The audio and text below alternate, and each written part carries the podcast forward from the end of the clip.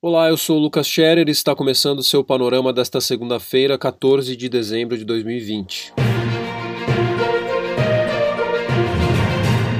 O Ministério da Saúde terá 48 horas para informar o Supremo Tribunal Federal sobre as datas previstas para o início e o fim do Plano Nacional de Imunização contra a Covid-19. Na decisão, o ministro Ricardo Lewandowski determina a intimação do ministro da Saúde e do advogado-geral da União. Antes da medida, no domingo, o Ministério da Saúde publicou nota classificando de especulação qualquer definição de data ou tipo de vacina a ser usada sem que a Anvisa tenha aprovado imunizantes contra o novo coronavírus no Brasil, reporta o G1. O plano do governo foi entregue ao STF na sexta-feira. Ele prevê a vacinação de 51 milhões de pessoas de grupos prioritários ao longo do primeiro semestre de 2021. O detalhamento para o público está previsto para esta quarta-feira.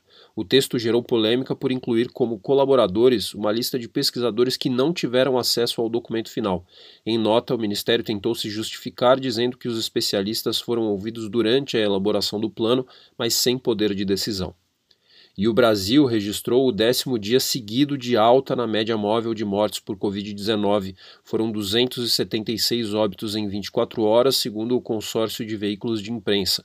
Com isso, a média para sete dias ficou em 637, 23% acima do resultado de duas semanas atrás. Exceto pelo norte, todas as regiões brasileiras apresentam tendência de crescimento nas mortes pela doença, destaca o UOL. Nesse cenário, o presidente Jair Bolsonaro manteve o maior nível de aprovação desde o início do mandato. O levantamento do Datafolha se manteve estável, com 37% de ótimo ou bom. Aqueles que consideram o presidente regular eram 27% em agosto e agora são 29%.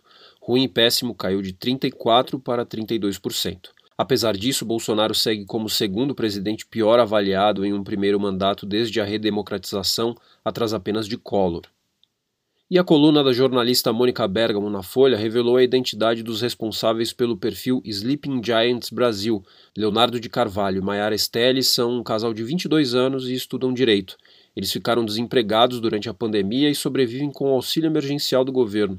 Anônimos até então, os dois reproduzem no país a iniciativa norte-americana que informa empresas sobre a veiculação de suas publicidades em sites e redes sociais que divulguem fake news os brasileiros estimam já ter retirado cerca de um milhão e meio de reais em verba publicitária de canais que disseminam a desinformação. Começou no domingo o pagamento do último ciclo do auxílio emergencial criado pelo governo para atender pessoas atingidas economicamente pela pandemia. Cerca de 2 milhões terão direito às últimas parcelas do programa, mostra o Infomoney. O valor varia entre 300 e 600 reais e será pago a nascidos no mês de dezembro. O governo vem defendendo que o benefício não será estendido, mas a medida ainda está em estudo diante da piora dos números da Covid-19. E morreu aos 89 anos o escritor John Le Carré. Ele ganhou fama pelos livros de ficção sobre espionagem ambientados no período da Segunda Guerra Mundial. O autor teria morrido com pneumonia, reporta o Globo. Pelo Brasil, a Justiça Eleitoral condenou o prefeito eleito de Porto Alegre e sua coligação a pagarem multa de 106 mil reais por divulgar pesquisa falsa às vésperas da eleição. O suposto levantamento do Datafolha mostrava Sebastião Mello, do MDB, liderando o segundo turno nos dias 27 e 28 de novembro.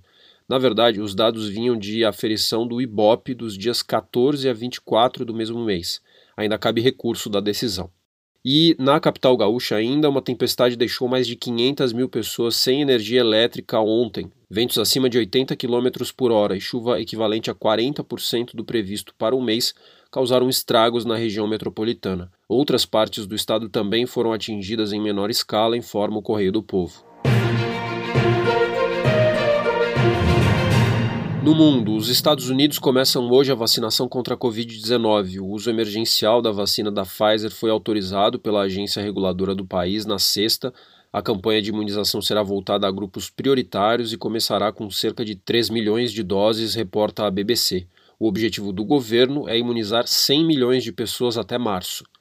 Embaixadores da União Europeia começaram a avaliar hoje os termos propostos pelo Reino Unido para um acordo comercial pós-Brexit. Ontem, data limite para uma solução, as partes anunciaram que continuariam negociando uma saída menos abrupta para a separação. O primeiro-ministro britânico, no entanto, disse ver o acordo como um cenário menos provável. O Panorama é um serviço de curadoria de notícias que utiliza informações coletadas nos sites de veículos de comunicação consagrados em todo o mundo. Esteja bem informado e combata as fake news. Assine em seupanorama.com. Tenha um bom dia.